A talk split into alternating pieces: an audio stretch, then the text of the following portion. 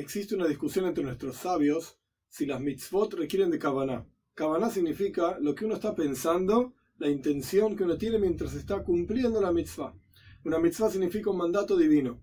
Y la discusión es, hay quienes dicen que no es necesario tener ningún pensamiento específico cuando uno está cumpliendo la mitzvah, y hay quienes dicen que no, todo lo contrario. Hay que saber específicamente de qué se trata esta acción, de qué se trata esta mitzvah, sus detalles, las leyes, etc. La conclusión es, mitzvah kavana. Las mitzvot requieren de kavana, requieren de intención, pero ¿qué es lo que uno tiene que estar pensando? Mínimamente que esto es un precepto divino. Es decir, esto es un mandato de Dios que mandó a que hagamos tal o cual cosa. Pero no es necesario saber todos los detalles, todas las formas de las mitzvot, etc. En general uno puede cumplir las mitzvot sabiendo que esto es un mandato de Dios y ya está. Pero hay dos excepciones. Excepción número uno son los tfilin, la mitzvah de tfilin, que como hoy no tenemos una clase específicamente sobre el tema, no voy a explicar. Lo mínimo que uno tiene que saber es que uno está colocándose un tfilin en el brazo, frente al corazón, y uno en la cabeza, frente al cerebro, para entregar los pensamientos que están en el cerebro, los sentimientos que están en el corazón, a Dios. Y la otra excepción es la mitzvah de Sukkah. La mitzvah de Sukkah consiste en que uno se sienta en una Sukkah y uno habla en la Sukkah y charla en la Sukkah, come en la Sukkah y quienes inclusive duermen en la Sukkah. Y uno tiene que saber que la razón por la cual se está sentando en la Sukkah es, si bien es una discusión en el Talmud, pero la idea básica es porque Dios nos rodeó con nubes de gloria cuando salimos de Egipto y las nubes de gloria son representadas por la Sukkah en la que estamos sentados.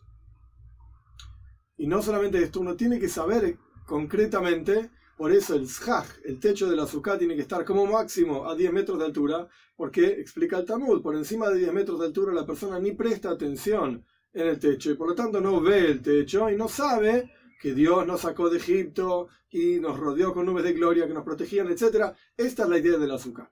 Pero desde una perspectiva mucho más profunda, el azúcar representa la vida misma de la persona. Cada uno de nosotros tenemos un alma y un cuerpo. Y tenemos que saber que el cuerpo es algo temporario. El alma es eterna, es verdad, pero el cuerpo es algo temporario.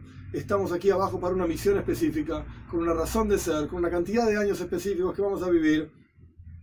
Y tenemos que saber que en esa cantidad de tiempo que vamos a vivir, nuestra función es revelar la presencia de Dios, tener Kavaná, es decir, vivimos toda nuestra vida para aprender a ser conscientes de la presencia de Dios en nuestra vida. Y esto es lo que nos ayuda a hacer la Sukkah nos representa nuestra propia vida, nuestro propio cuerpo, y sabemos, de vuelta, que el azúcar requiere cabana. No es lo mismo vivir una vida en donde la persona ni siquiera es consciente de Dios, ni siquiera es consciente de para qué está aquí, quién lo mandó, cuál es su misión, qué es lo que tiene que hacer, para qué vivimos. No es lo mismo vivir una vida de esa manera que vivir una vida con cabana. Es decir, no es lo mismo estar sentado en la azúcar y no poder ver el techo y no poder percibir para qué estamos sentados en la azúcar que vivir una vida en donde percibimos la presencia de Dios y sabemos que tenemos una misión y sabemos cómo hacerla porque lo leemos en la Torah, cumplimos, cumplimos las mitzvot, etc. Y esto es una de las enseñanzas más fuertes de la mitzvah de Sukkah. La Sukkah requiere, más allá de la intención general de que estamos cumpliendo una mitzvah de Dios, requiere que sepamos que estamos ahí sentados porque Dios nos protege y porque Él está con nosotros y esto nos enseña a que en nuestra vida en general, que nuestro cuerpo de vuelta es como una azúcar frente al alma, que cubre el alma, tenemos que saber que estamos aquí con una misión, con una razón de ser. Y esta misión, esta razón de ser, es revelar la presencia de Dios en nuestras vidas de la misma manera que éramos conscientes cuando Dios nos sacó de Egipto y nos rodeó con nubes de gloria, de la presencia de Dios éramos conscientes, de la misma manera tenemos que en la vida aprender a ser conscientes de la presencia de Dios en nuestra vida, inyectarlo en cada una de las cosas que hacemos y ahí realmente vamos a poder vivir una vida significativa, una vida con dicha. Hak a Agut